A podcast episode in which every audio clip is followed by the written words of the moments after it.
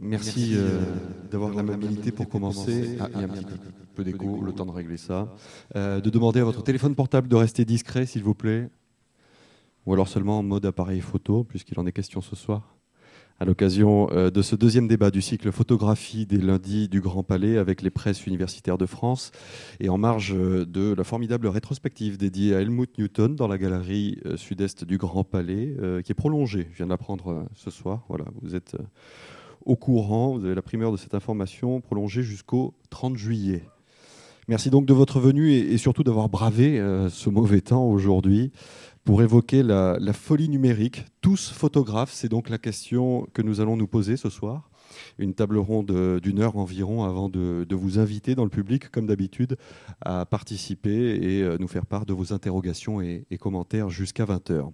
Il est vrai que le, numérique suscite euh, de nombreuses questions aujourd'hui, tant la définition du métier de photographe et l'utilisation de, ces travaux ont, été bousculés par euh, l'avènement de cette nouvelle technologie. Et à l'heure où euh, réseaux sociaux et téléphones portables euh, diffusent les images de manière instantanée et continue, que devient finalement la photographie professionnelle la photographie de presse, comment différencier encore amateurs et professionnels et avec l'émergence de nouveaux supports, quelle évolution peut-on euh, envisager? Il est temps d'en débattre donc avec euh, nos invités et une première prise de parole rapide pour en savoir déjà un peu plus sur euh, chacun d'entre vous. André Rouillet, bonsoir à vous.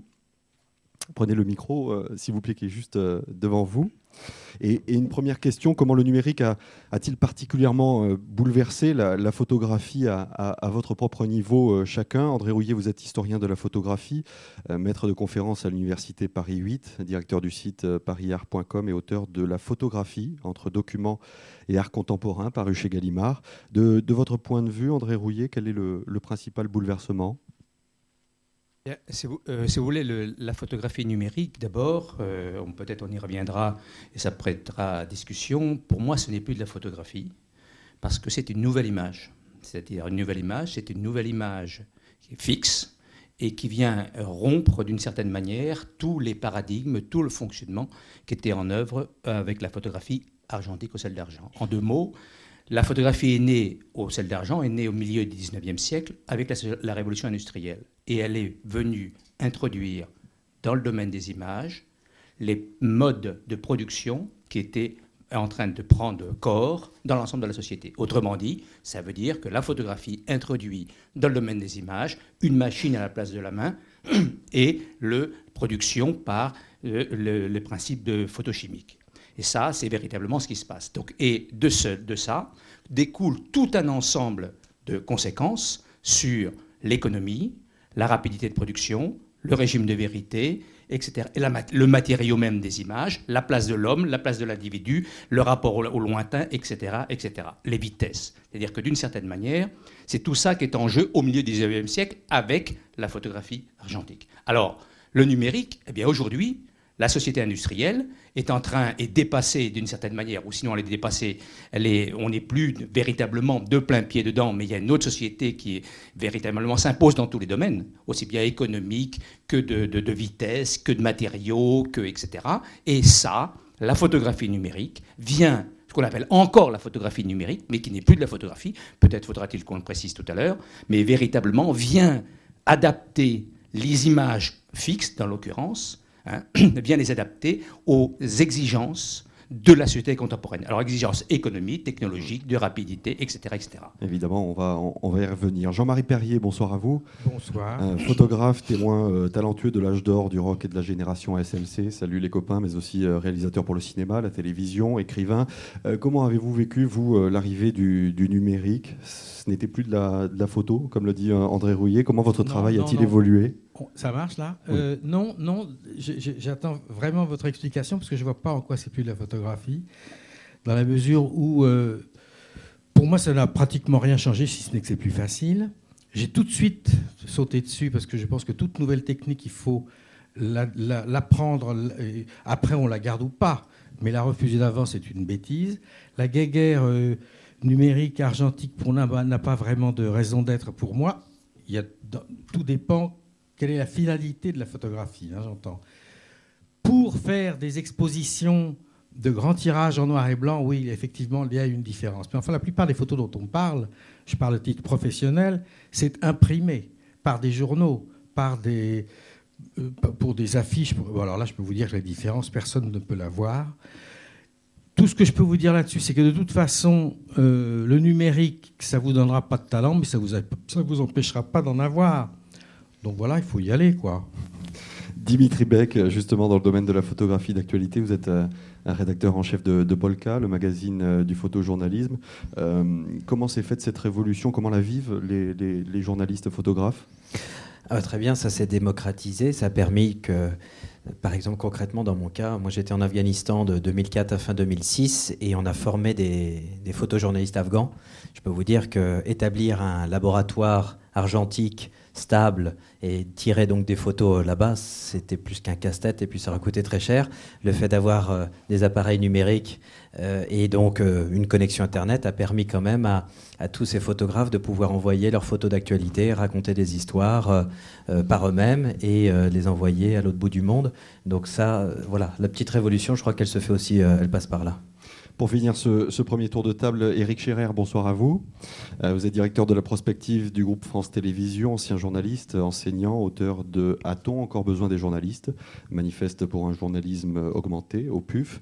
Euh, pour la presse en général, le, web en particulier, dans le domaine de l'information, quelle est l'évolution majeure? C'est euh, l'utilisation plus grande des photos de, de monsieur et madame tout le monde?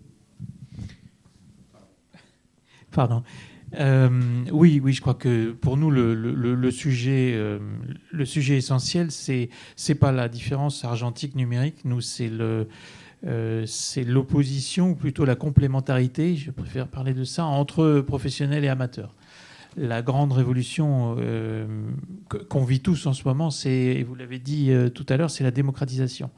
alors, c'est pas nouveau que les gens prennent des photos. Ce qui est très très nouveau, en revanche, c'est qu'ils les partagent. Et, au lieu de les, garder sur des disques durs ou sur des petites euh, disquettes dans les appareils photo ou, sur leur ordinateur, euh, ils se mettent à les partager euh, à très très très grande échelle. Et ça, c'est vraiment nouveau. C'est, ça rentre dans ce qu'on appelle le, cadre du Web 2.0, c'est-à-dire la, la mise en ligne et le partage des, photos qui viennent, euh, qu'on le veuille ou non, et je pense que vous, vous en parlerez tout à l'heure, concurrencer d'une certaine manière les, journalistes et les, photographes professionnels. Euh, j'ai plein de chiffres à vous donner tout à l'heure pour, pour illustrer cette, cette incroyable euh, prise de parole photographique par le public. parce que même encore davantage que, le, que les blogs, euh, ou, voir que les réseaux sociaux, l'auto-expression, en tout cas l'expression des, individus par la photo est un phénomène absolument gigantesque aujourd'hui euh, à l'échelle mondiale. Donc ça, c'est vraiment un des phénomènes. Alors ça touche l'information. Euh, parce que ça vient concurrencer les journalistes professionnels sur le terrain. On a plein, plein, plein, plein d'exemples là-dessus qui sont concrets, qui sont, vécus. Je vous en donne juste un exemple en passant lors du dernier lors du, grand tremblement de terre en, Haïti en, 2010, en, janvier 2010, euh, on, avait l'habitude pour, pour avoir les, premiers témoignages photos de la catastrophe, dans ce, dans ce cas précis, d'attendre les, photos, les, clichés des grands reporters envoyés sur place, match, euh, les, grands les grands news magazines, euh, les hebdomadaires.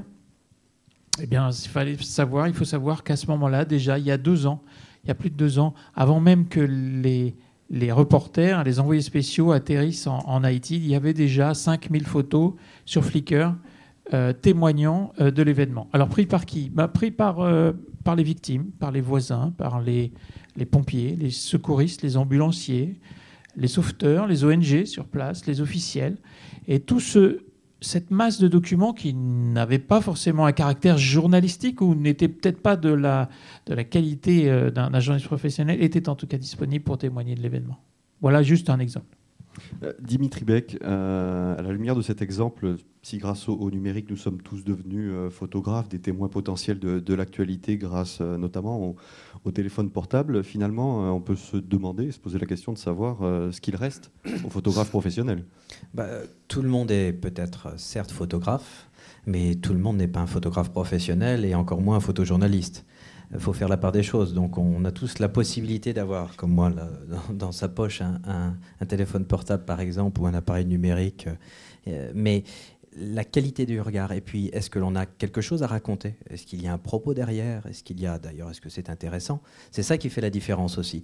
Donc euh, ensuite il y a une éthique et des règles à respecter lorsqu'on est photojournaliste. Euh, on sait pourquoi on prend une photo, euh, on sait la raconter, on sait fournir, on est capable de fournir des informations autour de cette image, sur l'image directement, même aussi au-delà. Euh, et de pouvoir parler de ce qu'il n'y a pas non plus sur l'image, mais qui est directement lié à l'image. Et ça, c'est fondamental. Alors qu'un photographe, eh bien, il peut euh, spontanément prendre une bonne photo, soit par chance, ou soit parce qu'il est doué, il, s'est cadré, il sait capter la bonne lumière, et puis surtout que maintenant avec les applications, euh, ça s'est réglé, elles arrivent à, caler convenablement la lumière et prendre de bonnes photos. Donc, mais voilà, on a pris une jolie photo, et so what? Il n'y a, a, rien ensuite. Et euh, c'est se faire plaisir. Donc il n'y a pas de mal à se faire plaisir. Au contraire, et il faut continuer. Mais en revanche, euh, voilà, la qualité du regard et puis le professionnalisme et l'intérêt de, de l'image que l'on prend, ça c'est là où euh, toute la différence se, fait. Jean-Marie Perrier. Oui, non, c'est vrai que le, le, la photographie telle que je l'ai connue, je crois que c'est fini de toute façon je parle pour en vivre en tant que photographe, avec un journal, avec, euh, euh, ou même dans la publicité. Il y a combien de photographes qui gagnent vraiment leur vie aujourd'hui en France, qui gagnent bien leur vie du métier de photographe? Il y en a très peu. Hein, parce que d'abord, il n'y a plus de journaux, je veux dire des journaux qui, passent, qui ont un regard, qui ont un point de vue, qui, qui une exigence. Il y en a très peu. Ou alors c'est des journaux Polka, par exemple, c'est un très très bon journal, mais vous ne pouvez pas gagner votre vie si vous travaillez pour Polka en tant que photographe. Je parle d'être avant, pour, gagner sa vie en tant que photographe, il fallait ou un journal ou une agence publicitaire. Aujourd'hui, c'est très très très compliqué. Maintenant que tout le monde puisse le faire, je trouve ça formidable, moi. Parce que je ne vois pas pourquoi ça devrait être réservé uniquement aux, spécialistes. Je suis sûr que ça va donner des, des, choses formidables, que tout à coup, tout le monde puisse le faire et communiquer ses photos sur Internet, je trouve ça extraordinaire. Mais je sais que souvent, quand des mômes viennent me voir en me disant voilà, je voudrais être photographe, je lui dis tu as raison, c'est un métier merveilleux, c'est une façon de voir les choses et d'aborder la vie formidable. Mais enfin, prends aussi une caméra parce que si tu veux en vivre, euh, avec la photo, il y a très très peu de chances que tu y arrives. Hein. Un dernier détail que je voulais dire quand même, que je voudrais, je n'oublierai jamais que quand j'étais euh, assistant dans les années 50 à Marie-Claire et à Paris Match, je me souviens, j'allais porter les, pellicules au laboratoire, là en bas. Je peux vous dire qu'en tout cas, quand je vois l'état des mains des laborantins, je regrette pas le numérique, hein, parce que ces types-là, ils étaient dans un drôle d'état physiquement, je peux vous dire, à développer et à tirer toute la journée. Donc vous voyez, déjà, c'est bien. Alors maintenant, je ne sais pas comment sont fabriqués les appareils photo en Chine. Hein, ça, c'est une autre histoire. André Rouillet. Euh, par rapport à, l'exemple que citait Eric Scherer sur ces euh, photos, ces milliers de clichés euh, pris par des amateurs et, qui ont fait le, tour du monde, pour reprendre votre expression, c'est plus de la photo Mais, s'il vous plaît, on parlait, vous parlez du regard tout à l'heure. Le regard est en train de changer. C'est-à-dire que avant, si vous prenez les appareils photo, même de la Constitution, les appareils photo, la plupart, encore c'est vrai que chez les, les, appareils très professionnels, il y a encore des viseurs. Mais la plupart des photos qui sont faites aujourd'hui ne sont pas faites par des professionnels. Elles sont faites par vous, par moi, par des amateurs. Et elles sont faites non pas avec des appareils photo, ils sont faits avec des téléphones portables. Ah et, d'une certaine manière, et ça, on va le voir, hein, je vais faire un point là-dessus, c'est-à-dire que et il n'y a plus de viseur. Et c'est quoi le viseur? Le viseur, c'est véritablement l'outil de la visée perspectiviste, c'est-à-dire que c'est un œil, un œil, un regard qui va prendre le monde et qui va donner un point de vue sur le monde. C'est ça. Euh, voyons euh, les exemples mythiques, Cartier-Bresson, etc., qui ne voulaient même pas qu'on recadre les photos, etc., etc. Donc il y a le regard hein, qui vient coller au viseur, et le viseur, c'est le, regard direct de quelqu'un sur le monde. Bien. Avec actuellement tout la surface d'inscription des images, mais aussi la surface de regard sur le monde, se fait par des écrans. C'est-à-dire qu'on n'a on a plus de viseur. Hein, la plupart des photos sont faites sans viseur. Autrement dit, on assiste à quelque chose de fondamental. Fondamental, on assiste à, la disparition de la, visée telle qu'elle s'est exprimée à partir du XVe siècle. C'est la visée de l'homme qui regarde et qui domine le monde. Et donc un regard. Et je pense qu'on est en train de vivre cette abolition de regard. Et quand on a des milliers... Avant, il y avait un regard qui avait un point de vue, il était ce qu'il était sur le monde. Maintenant, il y a une infinité de regards anonymes qui aboutissent, comme vous l'avez dit, en série et qui viennent justement supplanter ce regard. Alors il y en a encore de regards qui va continuer mais ça va de, de, plus en plus diminuer parce que les regards uniques qui sont encore, qui ont une visée sur le monde, ils vont être remplacés par les milliers de séries de, de regards anonymes et qui ne seront plus des regards parce que les images, on ne les regarde pas avant, on les regarde après. Oui, mais attendez. Mais... J'ai pas fini une, un point. Un petit, ah oui, on fait comme à la télé. un petit point. De la même manière, la, le problème est de s'interroger sur qu'est-ce que apporte la facilité. La facilité, en fait, avant, quand on faisait une photo, ben, vous l'avez sans doute vécu mieux que moi, vous aviez 12 photos, hein, un Hasselblad, et quand vous appuyez euh, sur une photo, il n'y en avait plus que 11. Oui, la chambre, et la chambre, j'en parle pas, évidemment, évidemment. Bon, bien, donc ça avait de la lenteur. Maintenant, avec les, puces, hein, les, les, mémoires, on peut faire 500, 600, 1000 photos dans l'après-midi. Bon. Pardon. Et on ne voit pas la photo. On ne compose plus. Euh, rappelez-vous, rappelez-vous encore, pour Cartier-Bresson, c'est emblématique. Cartier-Bresson, il avait comme référence la règle d'or. Et il composait, il l'a écrit d'ailleurs, il composait ses images avec la géométrie. Maintenant, non. Maintenant, on photographie plus. Dès lors qu'on ne voit plus de viseur, pour la plupart qui sont faites. On photographie plus avec le regard, on photographie plus avec les, les yeux, on photographie avec le corps. Allez, Jean-Marie Perrier, tu ça parce que je suis pas du tout d'accord avec vous, mais je comprends très bien ce que. Non, non, je comprends très bien ce que vous dites. Mais je suis pas d'accord avec vous parce que votre discours me rappelle les gens qui, au moment où le cinéma parlant est arrivé, ont dit ça, c'est pas du cinéma. Je trouve que c'est une autre façon de voir, simplement. Parce que n'oubliez pas que Cartier-Bresson, lui-même, sur, sur, le tard de sa vie, quand je l'ai rencontré, il avait toujours un petit appareil photo. Il n'arrêtait pas de faire des photos, il en faisait tout le temps. Donc, euh, je, ne comprends pas pourquoi euh, euh, on devrait retirer aux gens la possibilité d'abord de, parmi tous ces gens qui vont peut-être faire des photos sans voir à, à la façon d'avant, à notre façon d'avant, ben, il y aura une autre façon de voir. Parce que je fais, il y a une chose qui est très étrange quand même, c'est que vous avez remarqué que ce sont souvent les industriels qui inventent des artistes et non pas le contraire. Parce que moi, je me souviens que j'ai commencé au Leica quand j'étais en 56. Et puis tout à coup, en 62, M. Nikon a inventé la visée réflexe. Et en inventant la visée réflexe, il a inventé des milliers de photographes et une autre façon de faire des photos. Et là, avec Apple, avec les iPhones, on est en train d'inventer une autre façon. Parce que, pour finir, parce qu'il faut, on parle de, de, deux choses différentes. Vous parlez, et vous avez raison, de tous les gens qui peuvent n'importe, effectivement, n'importe qui peut faire aujourd'hui une photo, bonne ou mauvaise. Mais en tant que photographe professionnel, moi je suis passé du, l'argentique au numérique, je n'ai rien changé. Je faisais pas plus de photos qu'avant et je prenais exactement la même.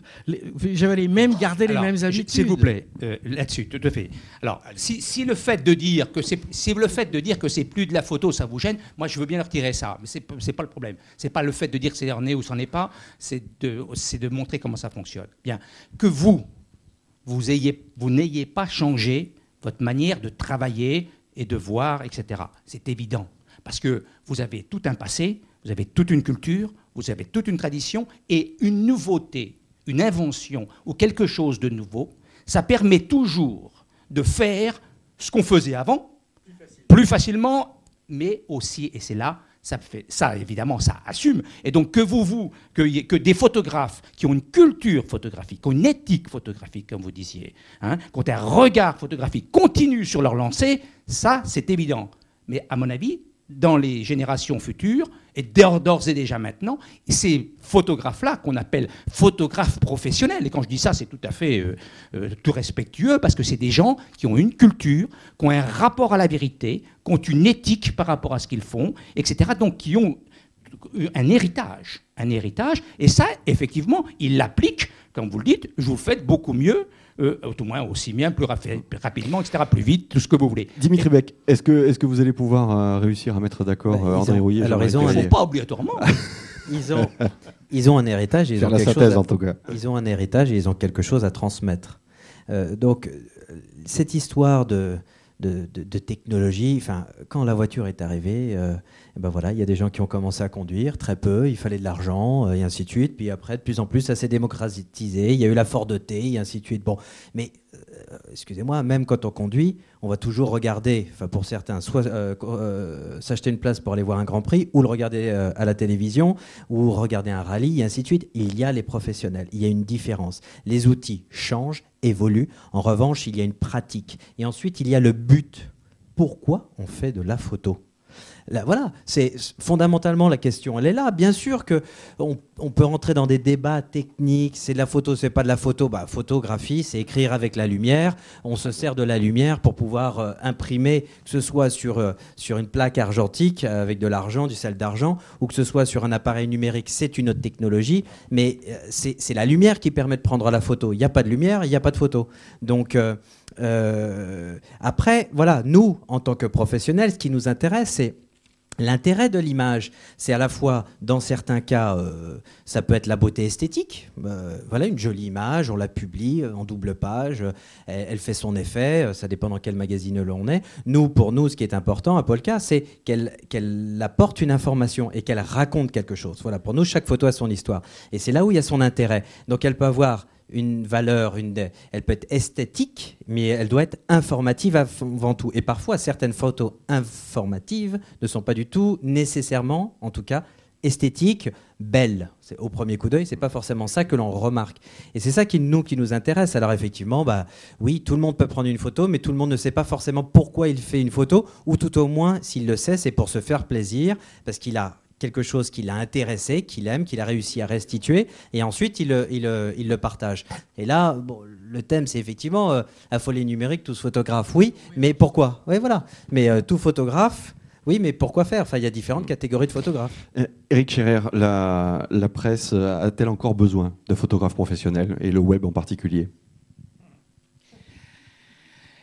Oui, je ne vais pas dire non, mais, mais ça va être dur. ça va être difficile, vous l'avez dit. Euh, les, journalistes, le photojournalisme, le photojournalisme vit une crise dramatique aujourd'hui, absolument dramatique. Euh, si vous avez des enfants qui vous disent ça, je, confirme euh, qu'ils fassent autre chose. parce que c'est déjà le cas aussi pour les journalistes en général, mais le photojournalisme en particulier. C'est extrêmement difficile aujourd'hui de, gagner sa vie avec ce, métier. Alors oui, il y a un regard, oui, il y a un professionnalisme, oui, il y a une manière de raconter le monde. Euh, par la photo, par des professionnels. Mais comment dire euh, Alors, sur, sur l'aspect esthétique, si vous allez, euh, et souvent on nous dit, mais enfin, la qualité, ce sont les pros. Non, pas forcément, parce que sur l'aspect esthétique, et vous l'avez d'ailleurs reconnu, si vous allez sur, sur Flickr, le, site de, partage ou de, de, oui, de partage de photos, le plus important aujourd'hui dans le monde, vous avez une qualité absolument extraordinaire. Vous avez la masse, vous avez l'abondance, évidemment la surabondance, et je crois que là, les photographes professionnels ont un, rôle à jouer pour diminuer cette, euh, en tout cas pour faire le tri et pour, euh, pour valider, pour euh, certifier, pour amener leur professionnalisme, pour réduire ce bruit. Finalement, il y a trop de bruit sur Internet, il y a trop de bruit dans la photo. Mais sur Flickr, il y a des photos absolument extraordinaires. De, beauté, de qualité. Je crois que vous, vous, le reconnaîtrez, qui sont faits par des, par des amateurs. Vous, vous, assommez en quelques chiffres quand même pour vous donner la mesure de ce qui est en train de, se passer euh, à partir du moment où le public s'est emparé de nos outils de, travail.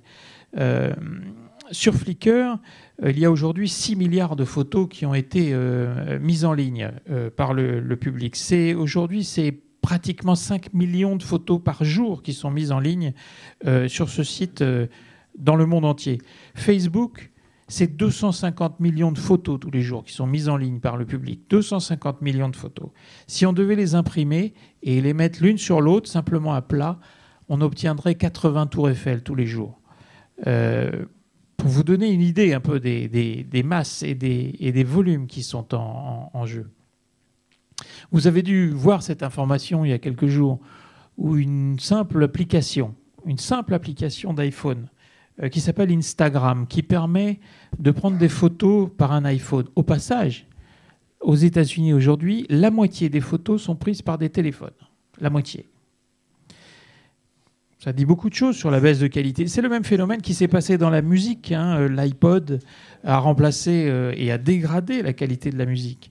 L'iPhone, d'une certaine façon, dégrade parce que la qualité n'est pas la même. En tout cas, cette application qui s'appelle Instagram, qui donne une coloration un peu vieillotte aux, photos et qui est assez sympathique parce qu'elle permet aussi de les partager. Ben, cette application, en, quelques, en 18 mois, je crois, a trouvé 30 millions d'utilisateurs. Euh, et s'est vendu, a été racheté un milliard de dollars par Facebook. Un milliard de dollars, une simple application sur Facebook de partage de photos. On est dans des chiffres absolument considérables, sidérants euh, de, comment dire, de démocratisation de cette forme d'expression.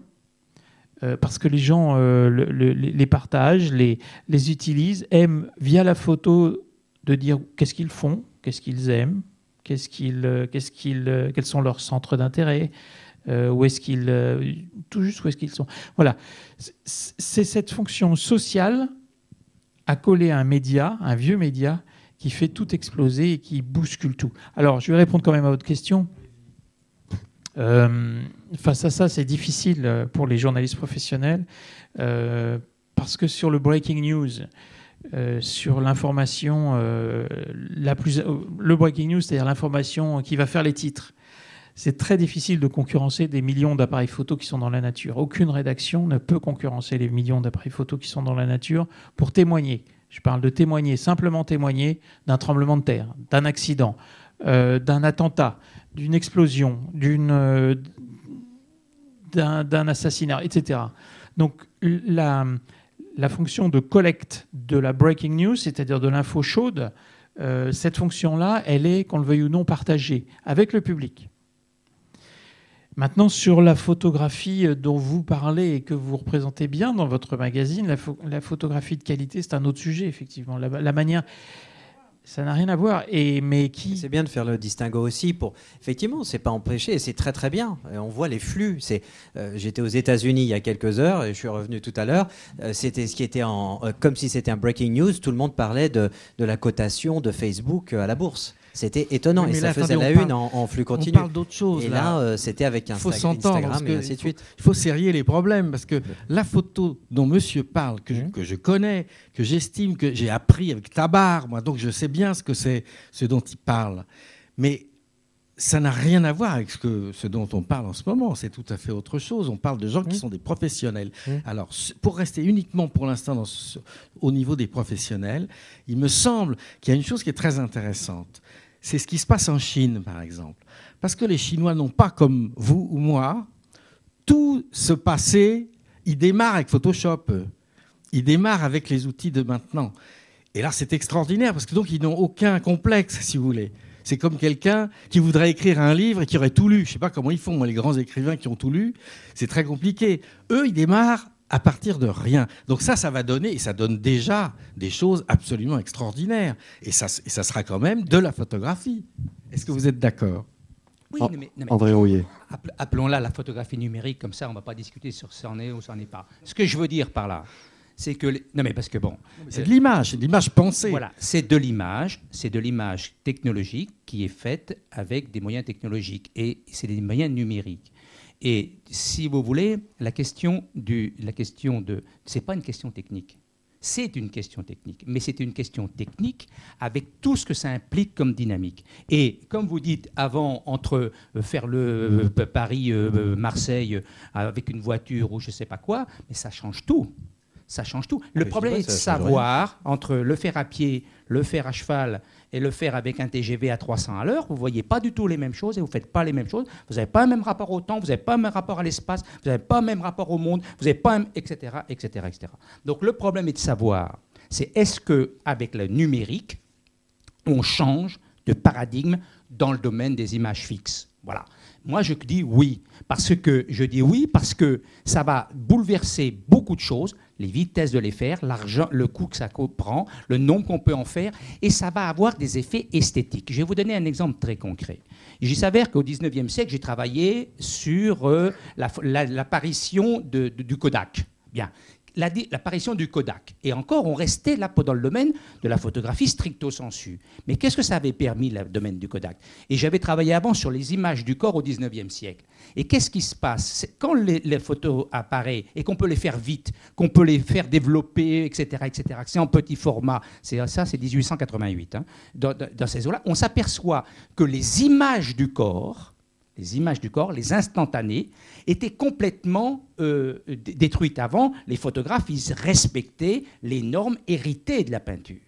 Et dès lors qu'on a un, appareil photo comme ça qu'on peut faire vite, etc., etc., on fait d'autres images du corps. Donc, ce qui veut dire que actuellement, qu'est-ce qu'on est en train de vivre? On est en train de vivre une chose où les photographes qui sont hérités des les, héritages de la, des professionnels photographes, il n'y a pas que les Chinois qui vont plus les avoir, c'est aussi les jeunes. Et c'est aussi nous, parce que quand on va faire une photo comme ça, on pourra prendre 10 photos. Si je n'ai pas mon, mon, mon comment, le micro, je pourrais vous prendre 10 photos comme ça. Je ne regarderai pas, je pliquerai, puis en rentrant chez moi, je mettrai ça sur l'ordinateur. Ah, celle-là, elle est pas mal, les autres, je les vire parce que ça est en 5 minutes. Mais pourquoi voir les choses comme ça? On peut très bien mais c'est comme ça penser à l'avance. Non. Mais, mais, non. Quand si je vous parle des Chinois, c'est que j'ai vu des types qui font des photos de paysages. Si, vous, hein, si vous faites ça, vous ne faites pas. Attendez, André Rouillet, laissez Jean-Marie Perrier finir. attendez, je donne. Euh, si vous faites ça, vous ne faites pas euh, l'équivalent de 8, euh, 8 comment dirais-je, ou 80 tours Eiffel par ah, jour. Si on les imprime. Bien sûr, ça. Bien pas ça. Les parce que justement, parce que vous, vous, vous êtes encore dans une, dans un, permettez-moi. Mais je suis pas chinois.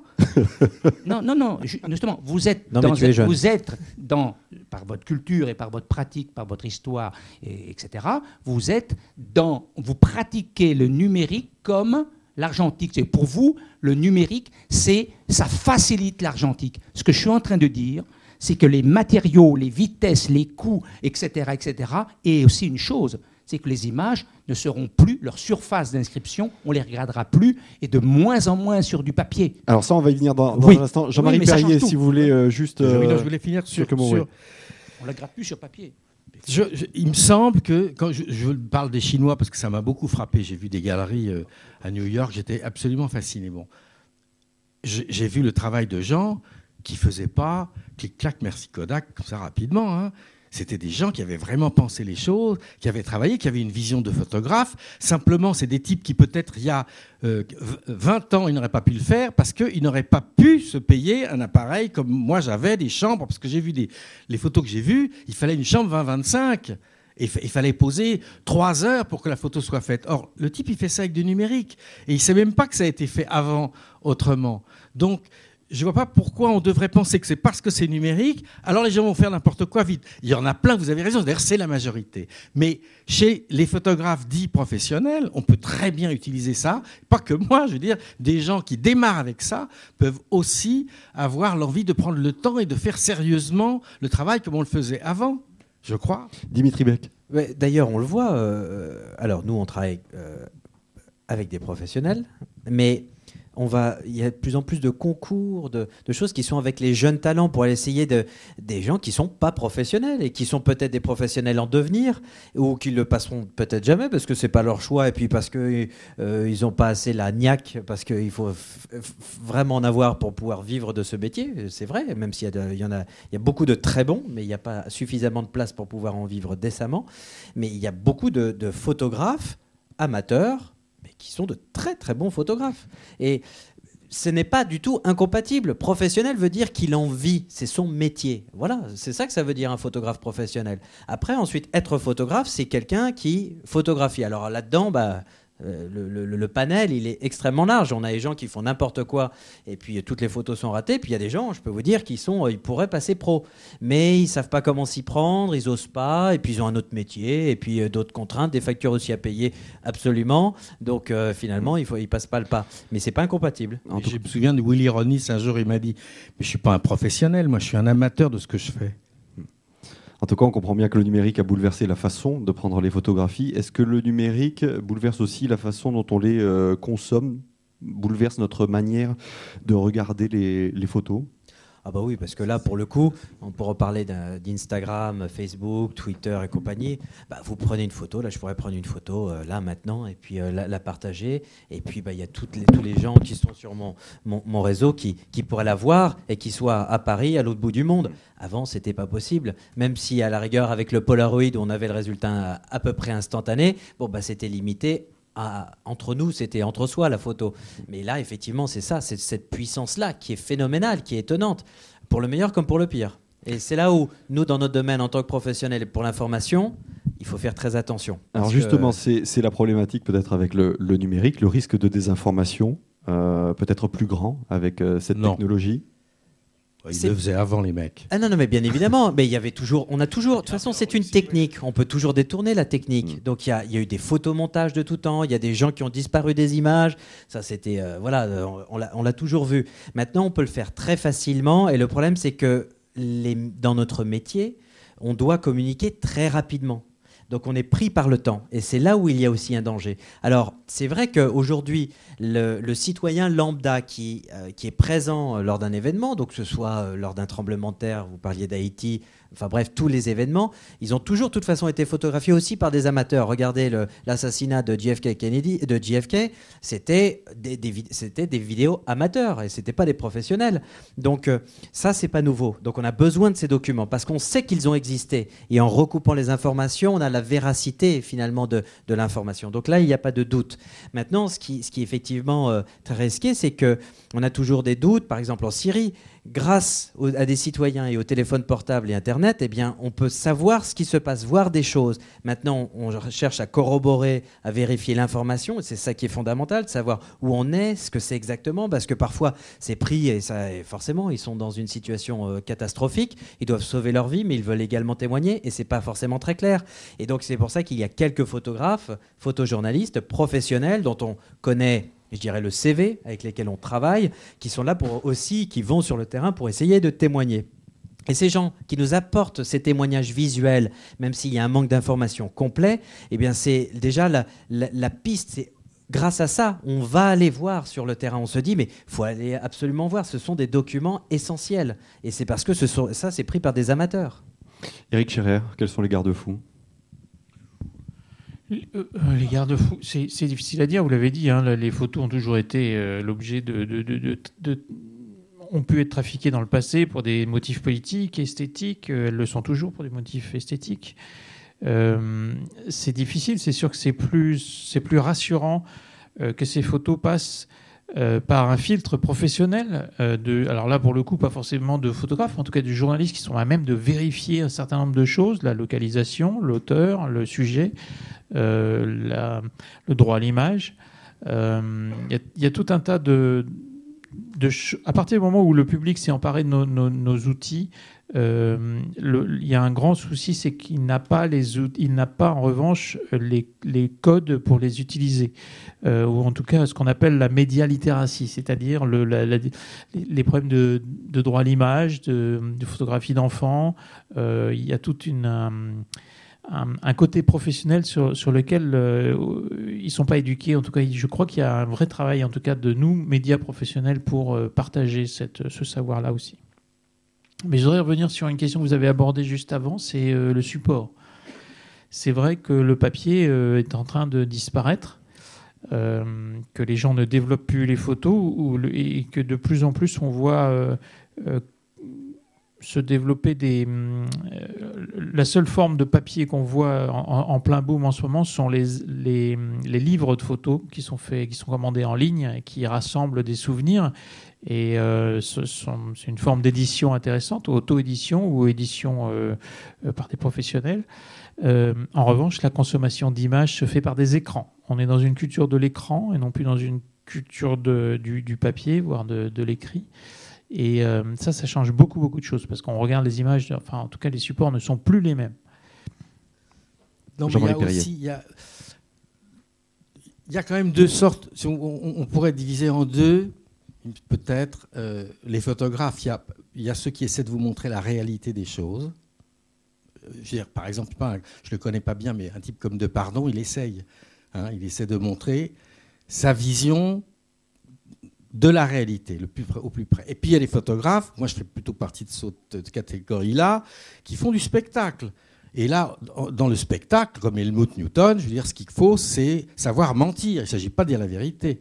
Il faut savoir mentir pour faire du spectacle.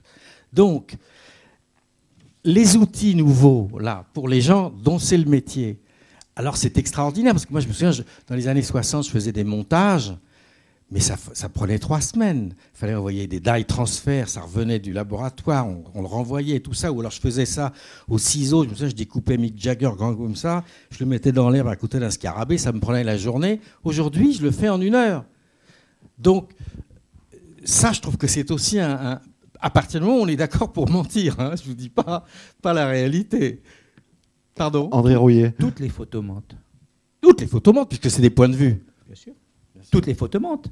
il n'y a, pas de, un photographe, il, reconstruit, un réel, le son réel, le réel qu'il voit. Un moindre cadrage, c'est une sélection. Une sélection, c'est éliminer quelque chose, c'est prendre position par rapport au réel. Point à la ligne. Alors après, il y a ceux qui vendent du faux en faisant croire que c'est du vrai, et puis il y a ceux qui assument complètement qu'il faut du faux. Et alors, ce qui se passe avec, euh, ce qui se passe avec le numérique, c'est qu'effectivement, on a du faux, du faux, du faux. Pourquoi? Parce que on a, on ne sait pas d'où ça vient, ça va très très vite. Une importance aussi de l'image, c'est la vitesse de circulation, d'où les écrans. C'est pas uniquement que les écrans, c'est les réseaux aussi. Ça va vite, il y en a plein. Donc ça veut dire qu'on n'est pas, et y compris esthétiquement, ça change. Et on n'est pas dans le côté de regarder l'image, même quand on l'arrête, qu'on l'imprime, ce qui est très bien. Mais la plupart, on les voit défiler on les voit défiler. Et c'est, on, a, on est, dans, on est dans un maillage Hein, de, du réel qui fait, qui est transformé en réel d'image. Et finalement, quand on regarde notre vie, tout le monde que l'on connaît et dont on parle, la plupart du temps, on ne l'a pas vu. On les a vus qu'en image. Le monde est une image, est, un tissu d'images. Alors avant, il y avait quelques images qui arrivaient. Moi, je me rappelle quand j'avais 8 euh, ans que mes parents étaient abonnés à Paris Match, hein, et qui c'était la, c'était eh oui, c'était Suez, hein, 55 eh bien, il y avait Geneviève Tabouy à la radio qui parlait, qui racontait, et le mardi, c'était le mardi, on recevait par image, ah, extraordinaire, on avait des images une fois par semaine. Et, on avait un décalage entre le, son de la radio et, et les images. Et c'était formidable. Moi, j'étais gamin, c'était formidable. Après, il est venu la télévision. Et maintenant, Maintenant, on est dans ce flux permanent dont on ne sait pas d'où ça vient. Est-ce que c'est vrai? Est-ce que ça va donner autre chose Comment? Ça va donner autre chose. Bien sûr, mais, moi je ne suis pas nostalgique du tout. Je trouve qu'on va dans un autre univers. Mais justement, la notion, puisqu'on est, on est, moi je ne suis pas professionnel de la photo, mais je veux dire que le même, la figure du professionnel change.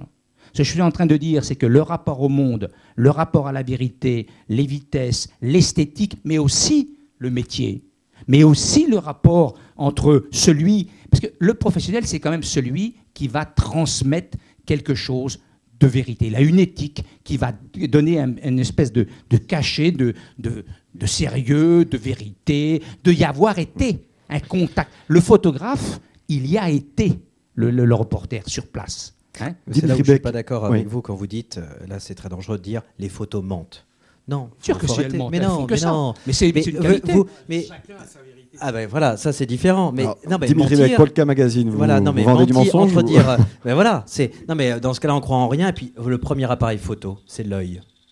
Donc votre œil, ben, excusez-moi, ben, c'est peut-être pas un appareil photo, mais c'est les premières images et ça vous sert à tout décrypter. Et votre œil, il peut vous tromper aussi, mais il y a une restitution de la réalité qui est réelle, qui est, qui est, dans ce cas-là, vous dire, on croit en rien. Est-ce que vous êtes là? Qui que vous êtes? Est-ce que vous est-ce que vous avez des cheveux longs, des cheveux courts? Faut quand même au bout d'un moment, il faut bien qu'on arrête. Donc dire que les photos, toutes les photos mentent, je suis pas d'accord du tout. Il y a une restitution de la réalité qui peuvent être interprétées, mhm. certes, ça c'est vrai.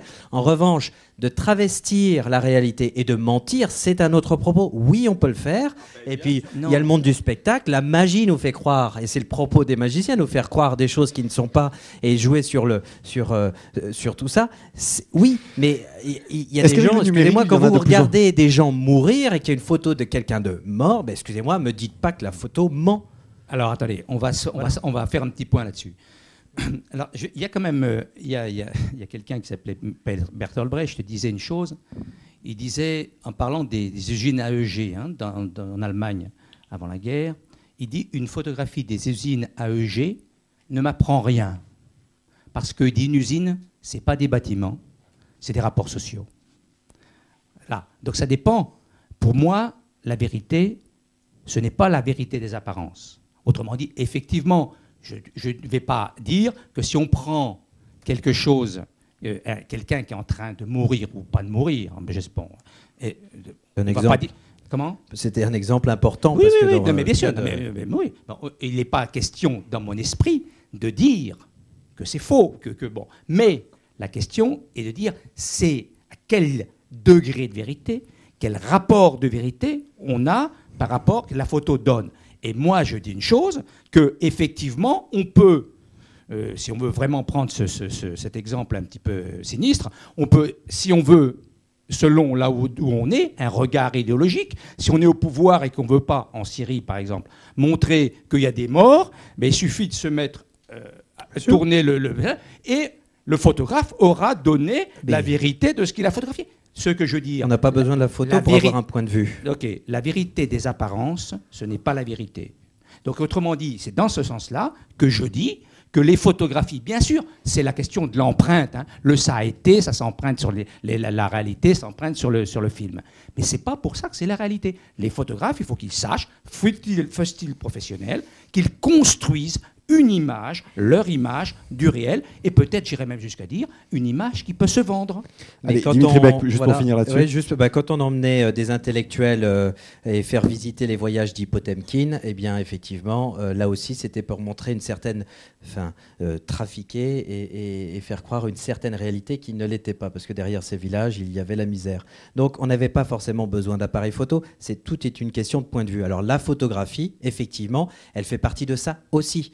Euh, voilà, les, les sons euh, en radio, on peut faire croire aussi d'autres choses, on peut masquer les sons, on peut étouffer des sons. Avec l'avènement du numérique, est-ce là qu'il y a de plus en plus de mensonges concrètement, de façon professionnelle aujourd'hui On le sait dans la mode, par bah, exemple, ça s'est énormément développé.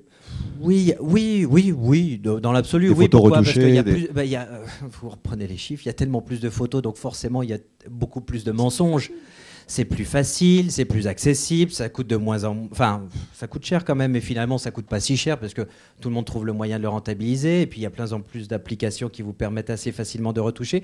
C'est ça le, aussi le danger. Donc ça veut pas dire qu'il faut pas s'amuser avec les photos. Euh, chacun est libre de faire ce qu'il veut, euh, comme avec euh, comme en peinture.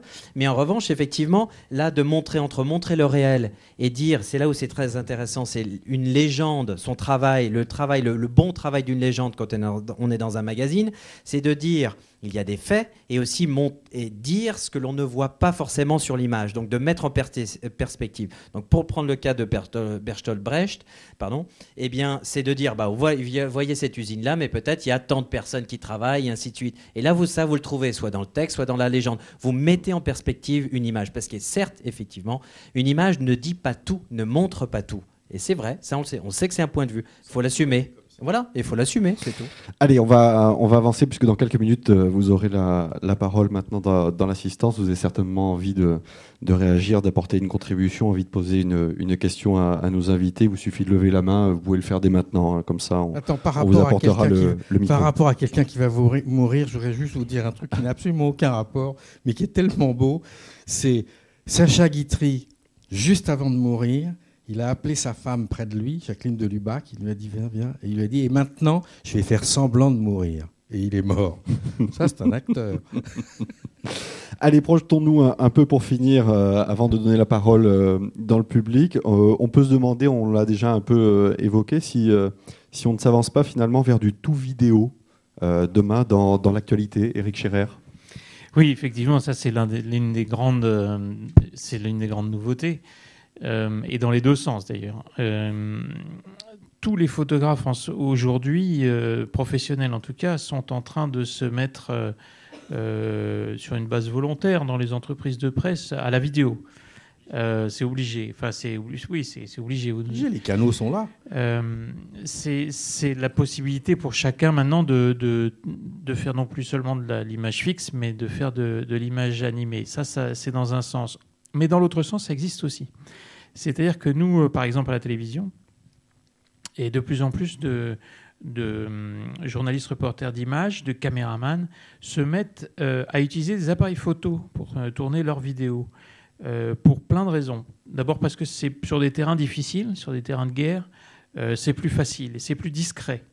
Euh, de, prendre des- de prendre une vidéo avec un appareil photo qui est de, de volume plus, plus restreint Ah oui, qu'une Canon, grosse caméra. du, du Canon, là. le- Oui, le je 5D, parle ah oui. notamment du Canon euh, Mark II, Mark III maintenant qui, euh, qui arrive et qui, euh, et qui fait des vidéos de qualité extraordinaire. On fait des films, hein, il y a des, je, je me souviens, il y a hum, pas le dernier, mais le précédent, il y a déjà donc deux ans, au prix du, du- du photographe de guerre à Bayeux, le, le meilleur, euh, euh, le meilleur euh, film de, de guerre vidéo a été tourné par un appareil photo. Euh, Prenez le micro, Dimitri. C'est vrai que ça se multiplie. Nous-mêmes, d'ailleurs, on a le magazine papier auquel on tient, mais un jour, euh, bah, on l'abandonnera peut-être. Enfin, on n'aura pas, on pleurera pas. hein, c'est comme ça. Il faut suivre, faut vivre avec son temps. Mais euh, on a encore fait le pari du papier et sur notre site internet et sur l'iPad, on a des vidéos. On a des vidéos tournées par nos photographes euh, ou des choses que l'on peut récupérer en fonction de, des- différents sujets. On n'a pas de problème, mais quand même, la photographie, et on l'utilise. C'est même dans le cinéma, dans les documentaires, la photographie quand même s'impose. C'est l'école de la rigueur, c'est ce- l'école du, du cadrage, et c'est vrai qu'on mémorise très bien une photo, alors que c'est difficile de mémoriser une longue séquence en vidéo. Donc il y a la force de la photo qui impose quelque chose. Alors est-ce que dire que bientôt il y aura plus de photos et qu'il y aura que de la vidéo? Bah, alors moi, c'est peut-être mon parti pris. Je crois que non. Je pense que la photo aura toujours sa place parce que justement, elle s'imprime bien, on la garde en tête. Maintenant, effectivement, elle va côtoyer de plus en plus la vidéo parce que là aussi, la vidéo, on peut la faire. Tout le monde peut la faire. On l'a fait avec un iPhone. C'est même assez bon comme, euh, comme, euh, comme qualité, l'air de rien. Donc euh, ça aussi, ça se démocratise. Alors qu'avant, il fallait, c'était un gros outil, ça coûtait extrêmement cher et même d'ailleurs, c'est pour des raisons budgétaires. Il y en a dans des films, ils utilisent ces, appareils photo en- qui permettent de faire des, des vidéos euh, de haute définition. Et puis, bah, pour des car crash, des, accidents de voiture, des scènes impressionnantes, même à Hollywood, maintenant ils les utilisent parce que d'un côté, ça coûte 5000 dollars ou 7000, et puis euh, de l'autre côté, c'est des grosses caméras qui coûtent euh, 5 ou 10 fois plus. Alors là aussi, il y a un intérêt économique, mais c'est vrai que voilà, la qualité aussi est au rendez-vous. À l'époque, une caméra, euh, de, une caméra vidéo de télévision, ça coûtait un, appartement. hein. Aujourd'hui, vous l'avez dans votre poche en HD. Dans Et pas- et pas plus appartement. d'appartement. ouais. Jean-Marie Perrier, euh, je vous voyais plutôt euh, sceptique euh, quant aux propos de, de Dimitri Beck euh, sur la, la- la pérennité de la photographie par rapport à la vidéo. Ah oui, non, non, je, pour ça- je vous dis, moi, à chaque fois que- qu'on vient me voir, je dis, fais aussi de la caméra parce que effectivement, la photo aide à regarder, mais euh, pour gagner sa vie, euh, ça sera plus simple.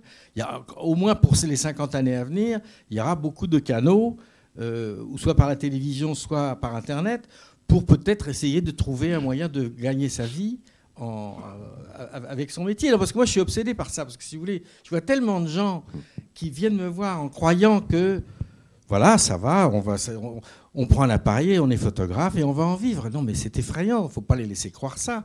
C'est au- la photo que- je connais, elle est terminée, c'est fini. André Rouillet. Oui, euh, le- la question de la photo et de la vidéo, ça pose une autre question. C'est-à-dire que euh, lorsque les vidéos, on fait, il y a des photographes qui font des photos d'après vidéo. C'est-à-dire qu'en fait, euh, on- il y a une vidéo et on sélectionne. Et ça va dans un sens précis. C'est-à-dire que si vous regardez euh, euh, toujours des gens comme Cartier-Bresson, les reporters qui mythifient l'instant décisif, etc., il faut s'apprendre le moment, etc. Là, au contraire, on a, on- ça veut dire qu'on ne photographie plus sur le, sur le mouvement du monde, mais on, se, on isole des images dans un continuum d'images. Un arrêt sur image. Ce qui veut dire que c'est plus un arrêt sur le monde, c'est un arrêt sur image. Donc ça veut dire que le monde, il est devenu image. Mais un contact de photo, c'est un peu un arrêt sur image aussi, quand même. Un contact de. Vous savez, un contact noir et blanc avec. avec- Oui, non, mais c'est un contact. euh, C'est pas un contact, c'est pas un continuum. hein. C'est pas un Bon, bah, continuum. ça dépend. Écoutez, il y a des tas, il y a des. pas, euh, C'était pas de- avec du 24-36 quand même, parce que vous en faites pas beaucoup dans le continuum à 24-36. Bah si, il y en ça avait maintenant, plein. le Rafale, c'est- le Rafale, c'est oui, c'est pas. Non mais il y a des mecs, il y a même des mecs qui vendent numérique. contacts Dans le. Rafale, on est dans le numérique. Ah bah oui. Bah, il n'y en avait pas beaucoup. euh, il y avait pas beaucoup de, de, de, de scuds qui devaient sortir parce qu'il y a 36, c'est bon quoi. Ah, on va mais- pas, on va pas euh, s'étendre sur l'arrêt si, sur image. C'est important, c'est important si vous faites, euh, si vous pouvez faire 300 images du, euh, en, en, 10 en, en 30 secondes ou vous pouvez en faire euh, tr- euh, 36, c'est pas tout à fait pareil. Ça change tout. Euh, Une autre question pour, pour, pour se projeter en- encore un peu, puisqu'on. Oui. Une petite remarque, pardon. Par rapport à ça, alors c'est intéressant parce que effectivement aujourd'hui on isole, on fait un arrêt sur image sur une vidéo. C'est plus le premier auteur qui isole, qui choisit cette image. C'est en post-production, c'est après. Donc l'intention n'est pas la même. Et voilà, c'est très différent. Quelqu'un a pensé vidéo, a pensé séquence, alors que dans l'autre sens, avec un appareil photo, on a pensé un seul instant. Voilà, il est bon, il n'est pas bon, c'est une autre histoire. Mais ça, dans la manière, dans la perception et dans le regard, ça change beaucoup de choses aussi. Mais ça peut rester utile en journalisme. hein. Je sais que pour des séquences de sport, par exemple, qui vont extrêmement vite, euh, il, est peu, il, est, il est souvent utile de, de, de prendre des photos de- d'un 100 mètres euh, à- sur la base d'une vidéo, par exemple. Oui, mais là, c'est plus du tout les mêmes qualités professionnelles. hein. Non, mais on- là, je vous parle Non, de photojournalisme. Oui, oui, mais même, même photojournaliste, c'est pas du tout. Oui, photojournaliste, pas, euh, pas le photographe. ouais. Alors justement, dans l'évolution, il y a aussi des, des caméras, on appelle ça euh, slow motion, qui sont capables de euh, donner et développer euh, beaucoup plus d'images euh, à la Ça fait seconde. longtemps que ça existe ça. Oui, sa- sauf que là, est-ce qu'on on a tendance justement à se rapprocher de, de la photo et de l'image fixe par le biais de la vidéo? Elle est un peu compliquée la question. Non, je sais pas, j'en sais rien, parce que ça existe depuis tellement longtemps que je regarde le, le- générique des choses de la vie. C'est un accident de voiture démultiplié. Euh, effectivement, chaque, tu peux arrêter à chaque image, et c'est un peu comme si tu choisis sur un contact, en fait. Donc, il y, a- quand même moyen d'avoir encore un choix de, de, photographe en, en prenant une, une, une image ou deux images dans un film. De ce fait, est-ce que la convergence photo-vidéo est vraiment aucun nouvelle intérêt d'ailleurs, mais Non, ça non, fait mais- rien, je le dis quand même. De ce fait, est-ce que la photo et, et la vidéo, cette convergence-là, est vraiment nouvelle Non, mais elle est nouvelle parce que techniquement elle est nouvelle. D'accord. Puisque maintenant même des gens, un mot ne peut plus dire aujourd'hui, ah mais j'arrive pas à faire mon film parce qu'il faut trouver de l'argent. On peut faire un film avec 5000 euros. Donc euh, ça, va ça en faire des, ça va en créer des films. Et puis de toute façon, rappelez-vous quand même que le moment où le jour où la photographie est arrivée, les peintres, je me souviens, j'étais pas là mais je l'ai lu, les peintres disaient ça, ça sera jamais de l'art, hein. ça c'est de n'importe quoi. Bon, bah voilà, aujourd'hui, on ne sait pas ce que ça va donner, mais ça va forcément donner quelque chose qui nous échappe. hein. Mort aux vieux. vous comprenez Justement, que reste-t-il Que reste-t-il à, à- à la photo? C'est euh, c'est une belle place dans les musées, André Rouillet? Oui, ben, il y, a un de- il y a un devenir, il y a un devenir euh, art de la photographie. C'est, Par exemple, la, grande coupure, ça a été 19 dans les années 1980. C'est à partir des années 1980 que la photographie est devenue un matériau véritablement de l'art contemporain. Oui, parce qu'évidemment, comme les gens pouvaient plus s'acheter de tableaux, ils achetaient Oui, des et photos, puis- ça et puis coûte non, moins cher. Et puis le monde, le rapport au monde, les gens. Parce que le problème, c'est qu'on vit de plus en plus, on vit dans la mimésis, on vit dans les images, et que finalement, euh, ça c'est vraiment important. Quand vous, voyez des, des enfants, moi j'ai des en- mes enfants quand je vais voir des expos avec eux, quand je vais voir des tableaux, ils regardent pas, ils disent tu nous fatigues avec tes trucs. Et mais quand il suffit qu'il y ait une photo et a fortiori une, une, une, une vidéo, une vidéo, tchac, directement. Oui, ça veut dire que le rapport aux images. Ça veut dire qu'on est des vieux cons. Complètement changé. complètement changé. Et c'est pour ça que je dis que la photographie numérique, ce et tout le numérique et toutes les images numériques qui s'en mêlent, qui se recroisent et qui se, etc. hein, ça, ça veut dire qu'on rentre dans un nouvel univers d'images. Ce n'est plus seulement des inventions technologiques. Bien sûr, c'est technologique, mais ça engage tout notre rapport au monde et ça engage véritablement notre regard et notre véritablement en profondeur. C'est ce que Warhol avait prévu. hein. Di- Dimitri Beck, l'évolution euh, pour Polka Magazine, c'est euh, d'être un magazine artistique ou un magazine d'actualité? Euh, non, d'abord un magazine d'actualité, mais qui côtoie le milieu artistique. On a, on a une double casquette. On a le magazine et puis on a la, la galerie. Donc on, est, on a cet univers-là. C'est ce qu'offre la photographie. Elle, peut, elle raconte des histoires qui, se raconte euh, avec euh, de l'information, et ça c'est fondamental, et c'est notre parti pris, et on le défend. Euh, et puis on ouvre nos pages et notre espace à cette photographie qui, qui raconte le monde et qui le représente autrement. Alors qui fait appel à une autre, à à d'autres exigences et, qui n'est pas photojournalistique avec une exactitude ou tout au moins une représentation de la réalité la plus pointue possible.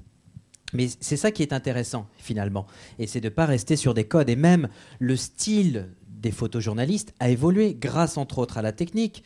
Euh, je, donnais des, conférences là il y a, ces derniers jours et je prenais des exemples avec euh, euh, des photos de Don McCullin. Euh, donc, euh, bah, un grand photographe euh, qui aujourd'hui a arrêté de couvrir la guerre, parce qu'il enfin, dans les années 80 déjà, parce qu'il était tellement écœuré de la guerre qu'il est passé à photographier des, des, des- des- paysages, mais de façon très contrastée et très dure. Eh bien, aujourd'hui, vous comparez des, mêmes scènes dans l'absolu de, de, moments de funérailles, une femme qui pleure son mari, la mort de son mari, qui est mort au combat. Eh bien, Paolo Pellegrin, donc un photographe d'origine italienne, un photographe de Magnum, eh bien, on est dans un flou, on est dans une ambiance, on est dans une perception de la réalité qui n'a rien à voir euh, avec la photo de Dom McCullin, qui est beaucoup plus représentative, enfin, de, notre vision de la réalité, et beaucoup plus, euh, beaucoup plus palpable. Euh, on est dans des émotions, enfin, les émotions, ce que l'on arrive à faire transparaître dans la photographie est très différent. Euh, c'est pas dire que c'est mieux, ça veut pas dire que c'est moins bien, c'est juste différent. On évolue, notre culture change, notre culture à l'image, notre rapport à l'image évolue avec le temps. Ce qui est important, dans notre cas, en tout cas, et notre souci, c'est l'information qui se cache derrière cette image pour effectivement être au plus proche de, de la réalité. Alors, De la réalité. oui, oui, oui. Non, mais de la réalité, parce que Je fais, je fais, je fais, je fais, Alors, je fais court. Eric Scherer. Non, ju- juste une phrase. Je, je- je crois que la grande, la grande nouveauté, c'est que, bah, c'est que finalement, le journaliste, ou ici, en l'occurrence, le photojournaliste, et pour recoller à notre sujet, n'est plus le seul à raconter le monde. Euh, c'est ça, c'est ça la grande, le- le- la grande nouveauté aujourd'hui. Et, Les et- mecs, et ma le dernière seul question. moyen qu'ils ont de montrer leurs photos, c'est Perpignan, hein, c'est tout. Et, et- et ma dernière question, puisque Jean-Marie Perrier, vous parliez d'a- d'argent, c'est est-ce qu'on peut s'avancer aussi vers euh, une gratuité des photos d'actualité, en particulier pour le web? Pardon, quelle est votre question? Euh, Est-ce qu'on s'avance vers une gratuité des photos d'actualité à partir du moment où euh, on a des photos euh, prises par des amateurs dans le monde entier? Là, on le voit, euh, et je suis, enfin, je sais pas si c'est bien, mais tous les grands médias, euh, la BBC, la CNN, font appel au grand public pour envoyer leurs photos spontanément. Dès qu'ils sont attentifs, dès que vous êtes témoin de quelque chose, eh bien, envoyez vos images et partagez-les. Bon, alors derrière, il y a des professionnels pour, euh, pour filtrer, j'imagine. Et vérifier et vérifier. Donc euh, voilà, c'est tout ce process-là qui est important. Mais ces gens-là sont pas payés. hein. Et même d'ailleurs, c'est ça qui est intéressant, c'est que ça démultiplie la visibilité et le système des réseaux sociaux parce que dit tiens regarde, va voir, j'ai ma photo euh, publiée ou sur le, le blog et ainsi de suite. Donc c'est un système qui est étrange, qui, qui fonctionne et qui crée des Il n'est milliards. pas, pas étrange, il, est, il part de, de la nature humaine qui est simplement nature, de vouloir partager ce qu'on a vu et ce qu'on a découvert. Ouais, ce qui, ce qui est d'ailleurs, c'est le principe de- du témoin. Voilà, exactement. du témoignage. Alors euh, parfois à une époque on racontait une histoire au bar juste et on était en tête à tête avec quelqu'un ou avec euh, la petite. Maintenant effectivement le, le bar est, est- est étendu et international. Bah, C'est le moment de partager avec vous euh, ce que vous avez vu et entendu euh, depuis euh, une petite heure euh, maintenant. Il est temps de vous donner la parole. N'hésitez pas à lever la main pour prendre, euh, pour prendre le micro et, et euh, apporter votre contribution. Bonsoir. Alors bonsoir, merci pour euh, vos interventions.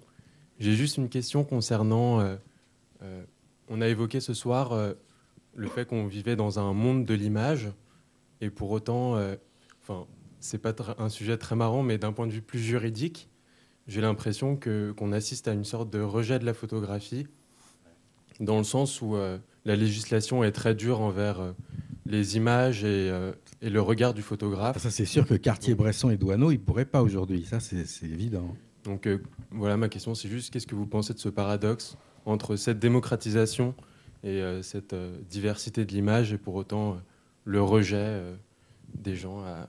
Bah, c'est dommage parce que Perrier. c'est effectivement tout le monde a peur.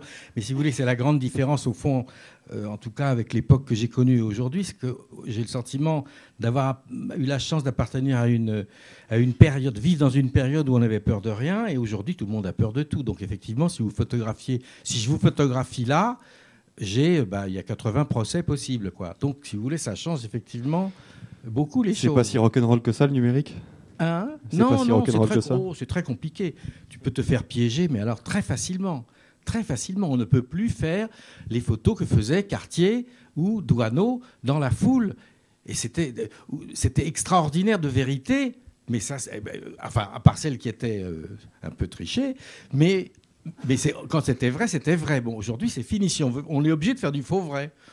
C'est, ça, il, a, il a raison, c'est dramatique. C'est pour ça qu'il y a de plus en plus de photos, euh, je dirais, montées, pas, mais avec des modèles dans certains cas. euh, euh, Il y a une représentation de la réalité qui se fait comme dans un studio, de plus en plus. Et ça, c'est terrible. Moi, je le vois dans, dans ce métier-là.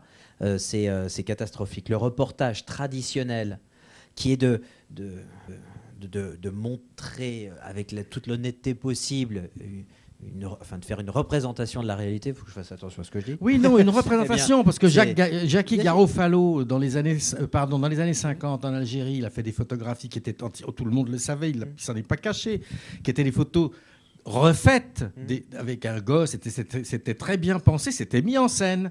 Mais cette photo qui était un mensonge a fait découvrir la vérité à beaucoup de gens.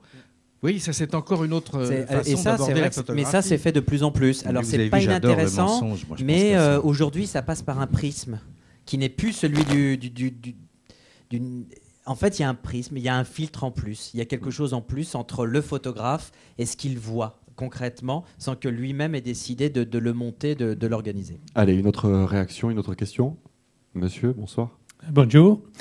Euh, C'était sympa, mais vous n'avez parlé que le monde des photographes. Vous n'avez quasiment pas parlé des, sujets qui sont photographiés et comment ce côté-là a changé? Bon, on a évoqué tout à l'heure en fait les questions juridiques, mais moi je voyage pas mal et je vous assure que les gens dans les villages, dans les coins reculés, ils ont marre d'être photographiés 47 fois dans une demi-heure par les groupes de touristes qui arrivent. Ça change le comportement des gens. Ça, euh, ça transforme les enfants en mendiants. Ils demandent un dollar ou un euro pour être photographiés. Donc, en fait, la démocratisation de la photographie a aussi changé le monde extérieur. Ça a changé, en fait, euh, le conduit des guerres, en partie. Ça a changé la vie publique, mais certainement ça a changé la, euh, vie des personnes qui sont photographiées. Donc, euh, ce serait bien de réfléchir un peu sur ce point-là aussi. Donc, j'aimerais bien, en fait, des commentaires. André Rouillet. Ben oui. Non, mais déjà, avant de les photographier, la présence du tourisme et le fait de venir a changé les choses. Avant de les photographier, très honnêtement. Oui, non, mais Oui. euh, c'est d'abord le tourisme a changé Ah. beaucoup de choses avant de les Parce photographier. que les gens, même quand ils voyagent, souvent, même quand ils vont voir des expositions, ils font des photos. Ils ne regardent pas directement. C'est-à-dire qu'on a toujours besoin d'un écran. Et c'est hallucinant, ça. Et, finalement, l'écran devient quasiment une médiation avec l'autre. Effectivement, alors quand l'autre est extérieur à... Effectivement, quand il est l'objet de l'image, euh, je comprends tout à fait qu'il réagisse. Que, voilà. Mais ça, c'est aussi une autre. Ça, c'est un problème qui est, qui est très ancien parce que euh, ce qui est très dangereux dans la, dans la photographie, quand on est un passionné, un photographe passionné, c'est de. On, peut finir par photographier les choses au lieu de les vivre. hein. Oui, mais, toujours, on est toujours dans ces rapports et, on passe de la quantité à la qualité, si je peux dire. C'est-à-dire que d'une certaine manière, la quantité et la facilité. Et avoir un téléphone, dans mon sac, et je suis pas photographe, j'ai trois appareils photo. Mais si, ben, j'ai un téléphone, j'ai un petit numérique, euh, et puis voilà, j'ai autre chose. Non, mais Bon. dans ce que disait Non, mais- monsieur, ce qui mais- est intéressant, Oui, c'est mais ça. effectivement, ça veut dire que J'avais on jamais vit, pensé. on vit dans les écrans. On Ouais. vit Non, dans les écrans. Et, et- et justement, peut-être qu'on a peur, d'une certaine manière, je dis on au sens général du terme, on s'exclut toujours soi-même, mais bon, c'est toujours les autres. hein. Mais d'une certaine manière, on a peur d'affronter, on a toujours un écran en face de soi. Sauf, Non, que là, que on parlait vraiment d'excès. euh, C'était intéressant parce qu'il parle effectivement des Ouais. gens qui ne sont pas du tout concernés au départ par la photographie, qui sont des gens qui sont dans la rue, et tout à coup, on braque un appareil vers eux et ils en ont marre. Ça, c'est effectivement un problème, j'y avais jamais pensé parce que je voyage plus beaucoup, mais vous savez, ça a changé aussi euh, chez les gens qui sont photographiés, ça a aussi changé chez ceux qui sont d'accord. Parce que vous voyez, moi, dans les années 60-70, j'ai fait des photos de tout ce qui peut se trouver comme euh, star de la musique. Bon, je les appelais, euh, on faisait ce qu'on voulait. Euh, il n'y en a jamais un qui m'a demandé d'avoir une photo avant qu'elle ne paraisse, alors qu'aujourd'hui, le moindre petit chanteur ou acteur qui démarre, il a dix personnes autour de lui, des conseillers en communication, qui lui expliquent ça c'est pas bon pour ton image, puis il faut envoyer toutes les photos, puis là il faudrait me retoucher là et tout. Ça, ça, ça aussi, ça a changé. C'est-à-dire que les gens dont c'est le métier d'être photographiés sont devenus obsédés à l'idée de, d'être les propriétaires de leur, de leur propre image. C'est très très étrange. Le contrôle, garder le contrôle. Le contrôle, oui. Merci pour votre question. Euh, une autre réaction, monsieur? Bonjour. Euh, pour rebondir sur le thème initial de, la conférence, tous photographes, euh, vous, avez, abordé plusieurs catégories de, photographes, professionnels ou non professionnels, photojournalistes ou photographes de mode, qui a priori ne travaillent pas de la même manière, mensonge ou pas mensonge. Il y a aussi une autre perception des choses qui me paraît intéressante, c'est tout simplement photographe au sens traditionnel du terme ou non photographe. Quelqu'un qui euh, prend des photos toutes les 30 secondes avec son iPad pour les mettre sur Facebook simplement pour que euh, son copain à l'autre bout du monde sache qu'il a mangé des sushis à midi et qu'il les voit sur Facebook. À mon sens, cette personne-là n'est pas photographe, ni pro, ni non pro, ni... c'est pas la question, il n'est pas photographe et il ne se revendique pas photographe, il met juste ses images sur Facebook.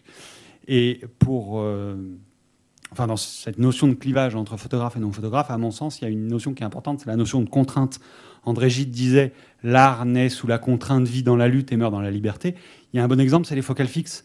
Beaucoup de photographes, y compris amateurs, cherchent à avoir des focales fixes parce que ça donne une contrainte, ça rebondit sur cette notion de point de vue, que le, viseur est un point de vue sur le monde. Et les photographes amateurs apprécient d'avoir une focale fixe parce que ça, ça, ça force à avoir une contrainte et ça ça renforce cette distinction entre photographe, pro ou non pro, euh, amateur ou journaliste ou qui vous voulez, et non photographe, simplement qu'il n'a pas d'appareil ou qu'il euh, utilise son iPhone pour photographier ses sushis et envoyer sur Facebook. Jean-Marie Perrier, pour des bah, amateurs non éclairés, une focale fixe, c'est quoi? Non, oui, oui, une focale fixe, c'est-à-dire que bon, bah, aujourd'hui il y a des zooms euh, interminables, alors on peut partir d'un grand angle à un très gros plan. effectivement, c'est la facilité, mais même au cinéma, c'est la facilité. C'est beaucoup mieux d'avoir euh, l'idéal étant de photographier au 50 mm, c'est-à-dire ce que voit l'œil exactement, et de s'en tenir là. C'est ce qui est le plus difficile, c'est ce qu'on apprenait avec le Leica dans les années 50. Mais, euh, ah, il y avait quelque chose de très intéressant, je voulais dire, évidemment j'ai oublié parce que je suis très vieux maintenant, vous comprenez, c'est ça qui est emmerdant. Euh, attends, mais de, quoi vous parliez de... Non, non, pas les focales fixes, vous parliez de... C'est ta... Oui, alors écoutez, là, là-dessus, je voudrais vous rassurer sur une chose, en tout cas, parce que vous voyez, moi j'habite dans l'Aveyron, donc très loin de Paris, dans la, dans la vraie France. Et à l'heure numérique où il y a autant de gens qui ont des portables et qui peuvent faire des photos dans tous les sens, vous ne pouvez pas savoir, il y a toujours autant de magasins de photographies de mariage. Eh bien, moi, je trouve ça très rassurant. Parce que tout le monde peut faire des photos à mariage. Oui, mais ils ont besoin du mec qui arrive, qui monte sur sa petite échelle et qui fait la photo de groupe. Et d'ailleurs, je compte finir comme ça. Marié ou photographe Marié, j'ai déjà donné. Sinon, ça s'appelle un autoportrait s'il fait les deux. Euh, une autre question Monsieur, bonsoir. Euh, moi, je voulais parler juste de mon expérience. En fait, j'ai un iPhone 4 que je trimballe toujours avec moi. C'est ma façon de, enfin, de prendre des photos parfois. Mais je suis aussi sur la photo argentique. Enfin, j'ai mon Nicormat que je trimballe, je suis en 6.6 aussi. Et en fait, donc, je choisis mon, euh, mon support par rapport à la photo que je veux prendre. Dire, je suis, dans, je, suis ici, par exemple, je vous ai pris en photo parce que j'ai Jean-Marie Payet que j'apprécie. Euh, enfin, Attention au droit. Hein. Gaffe parce que là, je vous envoie mon avocat. Je ne vais pas les partager, vous inquiétez pas. Non, j'apprécie Jean-Marie Payet, voilà. Mais disons que je prends des photos qui n'ont pas pour moi un intérêt. Disons que je suis un peu écœuré de. de j'ai pas beaucoup ce que je vois sur Instagram, par exemple, où j'avais été par curiosité et j'avais vu un petit peu que finalement, est-ce qu'on a tous une même, euh, même photographie d'une rue euh, la nuit avec de l'eau qui reflète, euh, je sais pas quoi. Et est-ce que, enfin, plus je choisis vraiment de, de prendre mon, argentique, enfin, prendre le vieux procédé, le vieux procédé de la photographie pour prendre mes photos que j'expose ou que que je tente d'exposer, par exemple. C'est, euh, disons que c'est un choix. Après, je suis, je suis pas entre les deux. Enfin, j'ai pas vécu euh, plus que ça la photographie argentique. Mes parents sont pas plus que ça. C'est juste que je m'y suis mis. Et je trouve qu'il y a un, pour moi, il y a un choix vraiment. Je veux dire que la, la photo est, différentes c'est les prises d'un iPhone 4 bah, En fait, vous êtes la réponse à la question de monsieur, vous, à vous tout seul, parce que vous êtes à la fois un amateur et un vrai photographe. C'est-à-dire que vous faites des photos comme ça, comme vous venez de faire, et puis vous faites aussi des photographies en y pensant avant. Donc il y a une intention. Avant l'acte, il y a l'intention. Donc vous posez la question comment vous allez utiliser votre outil, et d'ailleurs quel outil vous, vous utilisez? C'est un peu... Bah là, c'est vrai qu'il euh, y a une prise de conscience de se rendre compte qu'en fonction de l'outil que vous utilisez, le résultat sera différent. Mais c'est ça être photo, aussi être photographe, c'est être conscient de l'outil qu'on utilise. Enfin, non, puis c'est savoir ce qu'on veut faire dans la vie, quoi. Parce qu'il y a des photographes qui veulent montrer la réalité, il y en a d'autres qui veulent mentir, il y en a dont le métier, par exemple, moi j'ai toujours considéré que mon métier c'était de mettre les gens en valeur que je photographie. Voilà, c'est un but, aussi bien au cinéma d'ailleurs. Mon boulot, c'est de mettre des gens en valeur. Voilà. Bon, il y en a, j'en connais, des photographes dont le, le, but est justement de les bousiller, de les, de les rendre moches. Bon, c'est hein. une question d'éthique. Ils, ils, font ce qu'ils veulent. Hein. D'ailleurs, ça se vend très bien. Mais ça, je ne sais pas le faire. Une autre question. Bonsoir, monsieur. Euh, bonsoir. Euh, enfin, vous êtes tous photographes. J'aimerais aussi parler de tous non-photographes. C'est que, pour compléter ce que disait monsieur, euh, bon, je fais beaucoup d'expos. Je vais, enfin, je vais dans beaucoup d'expos, y compris photographiques. Et euh, avant, par habitude, par politesse, euh, quand quelqu'un photographiait, je passais derrière, etc. Bon, une fois pour toutes, j'ai décidé de ne plus en tenir compte parce qu'autrement, euh, ça n'a plus. Et je découvre quelque chose depuis pas très longtemps, disons six mois, un an, enfin, c'est ce que je constate, c'est l'agressivité des gens qu'on dérange. Enfin, autrement dit, je passe dans l'axe, dans ce terme, et euh, bah, je ressens une agressivité. Qu'est-ce que tu fais là? Moi, je photographie, donc tu dois me, me laisser photographier. Et euh, Dans la ligne de on, on, dépasse, on, on, va vers un, un, espèce de fascisme des photographes qui font que, euh, bon, par ailleurs, je photographie aussi, mais enfin bon, c'est quelque chose que je constate, constate, de plus en plus. Et puis bon pour le moment, on ne va pas taper dessus, mais ça arrivera peut-être. Rassurez-vous, c'est la même chose dans les stands de tir. Hein. Pareil. Qu'est-ce que ça vous inspire euh? Là, je sais. Enfin. Peut-être passer par derrière. Ça non, mais c'est drôle parce que les gens, ce que vous dites, non, les gens, de toute façon, sont de moins en moins bien élevés. Ça, c'est effectivement, il y a une incivilité terrifiante, je trouve, surtout à Paris, enfin dans les grandes villes. Mais euh, ce qui est curieux aussi avec les gens qui sont photographiés, c'est que j'ai remarqué une chose, c'est que pratiquement tous les gens, quand vous leur posez la question, personne n'aime se faire photographier, personne. Mais tout le monde accepte quand même, finalement. C'est ça qui est étrange. Moi, je n'ai vu que des gens qui disaient ah, j'ai horreur de ça. Puis au bout du compte, bah, j'arrive quand même à les photographier. Ça, c'est très étrange par rapport au. Pardon? Et puis, ça dépend aussi du photographe. C'est un relationnel finalement souvent quand on prend une photographie. Ah oui, non mais là. Non mais c'est vrai parce que en fonction du, comportement du photographe, on se laisse photographier ou pas d'ailleurs. Euh, on peut on peut se laisser aller et puis. Oui, ça, bah, revient. en fait, si vous le demandez poliment, vous accepteriez peut-être. Ce que je voulais dire tout de même, c'est qu'il est impossible de, se promener dans une expo oui, oui, sans... sans déranger quelqu'un. Oui. C'est impossible. Il faut fermer les expos. Ah bah là, ça peut faire des photos sympas, oui. ce que je veux dire, c'est que si on veut regarder une exposition, où on dérange le photographe, on ne rentre pas. Et on en arrive en plus à l'agressivité. Pas l'agressivité, mais la non-compréhension. Qu'est-ce que tu fais là T'as pas être là. Ah, vivre avec l'autre.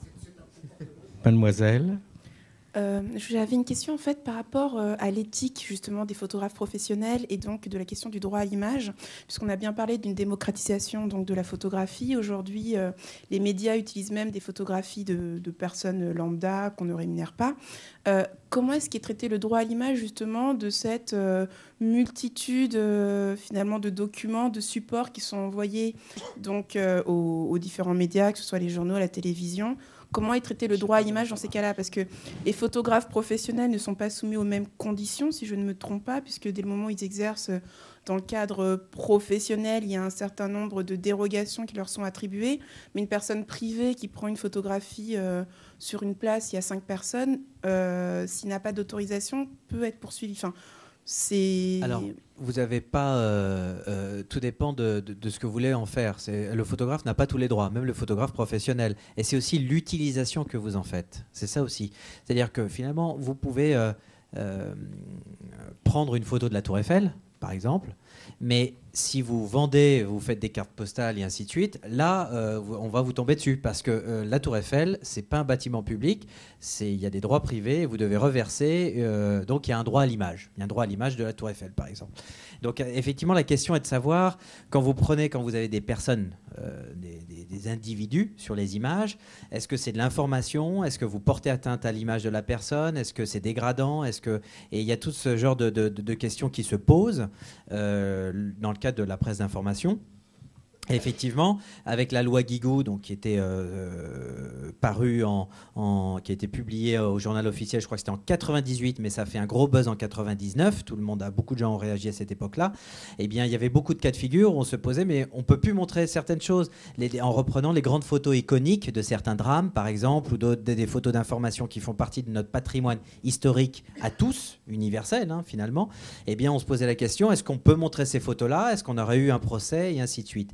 Et alors, les choses ont légèrement tendance parfois à s'adoucir, c'est-à-dire que des procès euh, se sont faits très rapidement parce que tous les gens se disaient ah mais je suis sur cette photo donc je n'ai pas signé d'autorisation et ainsi de suite et euh, donc euh, plein de journaux se retrouvaient avec des procès. Oui enfin ça dépend des endroits parce que moi je vois à New York par exemple quand je faisais des photos ou un film où je tournais sur un trottoir devant euh, une façade d'immeuble, si on n'avait pas demandé l'autorisation à tous les gens de l'immeuble, on pouvait, on pouvait être interdit. Hein. Ah oui, non, c'est pour ça. C'est assez compliqué en fonction de l'endroit où on se trouve, avec qui on se trouve, et puis aussi la destination. Euh, de, de euh, on n'embête pas les touristes finalement quand ils font leurs images. Vous voyez, tout le monde prend des photos partout, mais ils les gardent pour eux. Alors bon, bah, c'est vrai que la grande question maintenant, comme avec Facebook et on peut tout partager, est-ce que ça pose problème? Est-ce qu'il y a des droits à l'image? Alors généralement on dit droit parce qu'il y a une perception financière, il y a de l'argent derrière. C'est là où c'est compliqué et, il y a de, nouveaux, de nouvelles problématiques qui se posent finalement aussi. Voilà une, problématique toute simple, c'est celle qui va se passer dans les, dans les grands stades, pour les grands événements sportifs, euh, aux Jeux Olympiques, Coupe du Monde, etc. Euh, le droit de photographier ou de prendre des vidéos s'achète très très cher par les médias classiques. Or, en même temps, vous avez le public qui va être là avec leur téléphone portable, ils vont faire la même chose. Ils vont partager en direct. Et qui va leur interdire? Personne. Alors il y en a qui disent on va brouiller les, ondes pour que les portables passent pas, des, choses comme ça. On est dans l'inconnu, on est en train de... Voilà, on avance en, marchant. Quelque part, on leur fait payer la place aussi, alors bon. Mais ce qui alors que les autres les voient gratos. Oui. Juste pour prendre un exemple, par exemple, une scène de manifestation. Si je comprends bien, un photographe professionnel prend une photo, un, amateur ou juste personne qui a son iPhone prend la même photo, la transmet aux mêmes médias. Ils peuvent l'utiliser les uns les autres sans demander l'autorisation aux personnes qui figurent sur la photo, juste parce que c'est une information, c'est ça? Finalement, c'est comme ça que ça sera traité? Oui, c'est-à-dire que ça dépend le, contexte de cette photo et puis ce qu'elle représente également. Euh, il peut y avoir, euh, nous sur certaines photos, on n'a pas demandé les autorisations ou le photographe ne les a pas demandées. On a pris la responsabilité de publier l'image mhm. euh, parce qu'on estime que qu'on ne porte pas atteinte à l'image de la personne. C'est d'information, elle est dans le cadre d'une manifestation publique, dans, sur un lieu public. Donc voilà. Donc euh, maintenant, il y a des cas de figure. Maintenant, il y a une souplesse par rapport à ça. Quand les gens arrivent pour dire bon bah d'emblée, ah, je suis sur l'image, euh, bah, je veux de l'argent. Euh, finalement, la tendance, enfin, ça s'est assoupli et les, médias ne sont pas forcément, comment dire, alignés derrière. Mais une fois de plus, ce qui est très important, c'est est-ce que c'est un cadrage serré? Comment vous représentez la personne, comment apparaît-elle, euh, où, apparaît-elle, dans quel contexte? Et ainsi de suite. Il y a toutes ces questions-là euh, qu'il faut se poser. Et puis avec une part de responsabilité du média de se dire bah, j'assume, j'assume le fait de, publier cette image. Allez, peut-être rapidement une toute dernière question. Monsieur à nouveau. De nouveau. Très rapidement. Euh, tous photographes vous, évidemment, cette démocratisation a eu des conséquences diverses et variées sur vos métiers divers. Euh, le fait que c'est plus difficile d'en vivre, la démocratisation, ça va très vite sur Internet, n'importe qui envoie une photo d'un tremblement de terre, un événement sportif, etc. Mais au-delà de ces conséquences, est-ce que, est que ça a vraiment été néfaste ou négatif pour votre travail d'un point de vue Je ne parle pas du fait que ça soit éventuellement plus difficile économiquement ou que l'amateur envoie la photo plus vite que vous ou autre, mais d'un point de vue strictement photographique, est-ce que ça vous pousse probablement à envoyer une à, peut-être à, faire plus de recherches, à, légender mieux, à mieux connaître votre sujet, à envoyer une photo qui soit d'encore meilleure qualité, encore plus artistique si c'est de l'art, ou encore plus fouillée d'un point de vue journalistique? Est-ce que cette démocratisation, est-ce qu'elle est vraiment néfaste ou est-ce qu'elle peut, à l'inverse, avoir des conséquences positives? Juste un mot, à, mon avis, le journalisme, il est meilleur quand il est fait à plusieurs. Et plus, plus on sera euh, pour témoigner de, euh, de l'état du monde, mieux, mieux on se portera. Bah, c'est un principe de la diversité. C'est comme il faut la diversité de la presse aussi. Donc il n'y a pas de souci. C'est bien d'avoir plusieurs points de vue. Alors après, le problème, c'est que quand vous êtes pris par le temps, vous êtes en plein bouclage, vous avez qu'une heure et vous devez vous cherchez la meilleure photo selon vous et que vous en avez entre sélectionner 10 et puis 50 euh, 000, c'est vrai que c'est là où il y a un goulot d'étranglement. C'est là où c'est difficile. Et c'est là où vous allez finalement vous, vous, vous préparer les choses en amont. Euh, dans le cadre, je prends l'exemple là, bon, bah, on avait un gros sujet sur la présidentielle. Et puis on voulait, euh, au moment du bouclage, avoir deux, trois photos euh, du, jour J, donc fin, du second tour avec l'élection de François Hollande. Bon, on en a vu beaucoup. On en a brassé beaucoup des photos. Mais on est allé voir les photos des photographes, des des photographes, des photojournalistes, des professionnels, des gens qu'on avait identifiés, dont on appréciait la qualité photographie, parce que c'était un bon moyen pour nous, c'était un moyen de filtrer, de voir moins de photos et d'aller euh, plus rapidement, parce qu'on ne pouvait pas se mettre à voir toutes les photos qui étaient postées partout, euh, que ce soit celles des amateurs ou même de tous les photographes, parce que je peux vous dire qu'il y avait du monde au balcon. Donc, euh, bah, vous anticipez. Et puis, effectivement, le regard des professionnels aide à décrypter quand, euh, et, on voit, on est capable de balayer beaucoup d'images et de s'arrêter sur, sur une bonne image assez rapidement. Mais c'est vrai que quand vous croulez sous les photos, ça devient vite un casse-tête quand même. Eric Scherer. Moi, j'avais une, une, dernière question pour profiter de votre votre présence ici, c'est justement pour répondre à des jeunes. Si, des jeunes veulent apprendre, pas pour en faire un métier, mais juste pour euh, améliorer leur, leur, technique ou leur, euh, leur savoir-faire ou leur œil, on en a parlé, vous venez où est-ce qu'il faut qu'ils aillent? Bah, il me semble qu'il y a suffisamment de livres de musées et de, et, de, et de sites internet spécialisés dans la photographie. Il me semble qu'il y a plein de... Je ne sais pas, parce que si vous voulez, j'ai appris en, en, regardant un ou deux photographes. Bon, d'ailleurs, ce que j'ai appris, je suis pas sûr, moi. Mais, je crois qu'eux, ils ont alors mais un éventail énorme de, sources pour voir euh, des photographies de bonne qualité. Bon, mais moi, pour finir, je dirais que que, que tous les gens aient envie de faire de la photo, je trouve ça très bien. Mais voyez, il y a des photographes aujourd'hui, ceux d'ailleurs ils ont beaucoup de mal à en vivre, mais qui photographient les guerres, qui photographient les, les gens qui meurent de faim. Bon, c'est très difficile, très dangereux, ça ne vous fait pas vivre. C'est une décision de départ, ça. Et puis vous pouvez aussi faire euh, autre chose, c'est-à-dire photographier euh, ce qui est beau, et ce qui est gai, et ce qui est... Moi, mon photographe préféré restera toujours l'Artigue, parce qu'il a eu le courage de photographier le bonheur. Et je peux vous dire que le bonheur, c'est pas évident à vendre, contrairement à ce qu'on croit. Je parle pas des crèmes à Monaco. Hein. Je parle du vrai bonheur. C'était un vrai amateur. C'était un amateur de sa profession. On va en profiter euh, bah, justement pour avoir euh, quelques mots chacun, euh, chacun d'entre vous pour conclure. André Rouillet, sur les échanges que vous retenez ce soir. Moi, je crois que on a tendance à minimiser la révolution qui est en marche.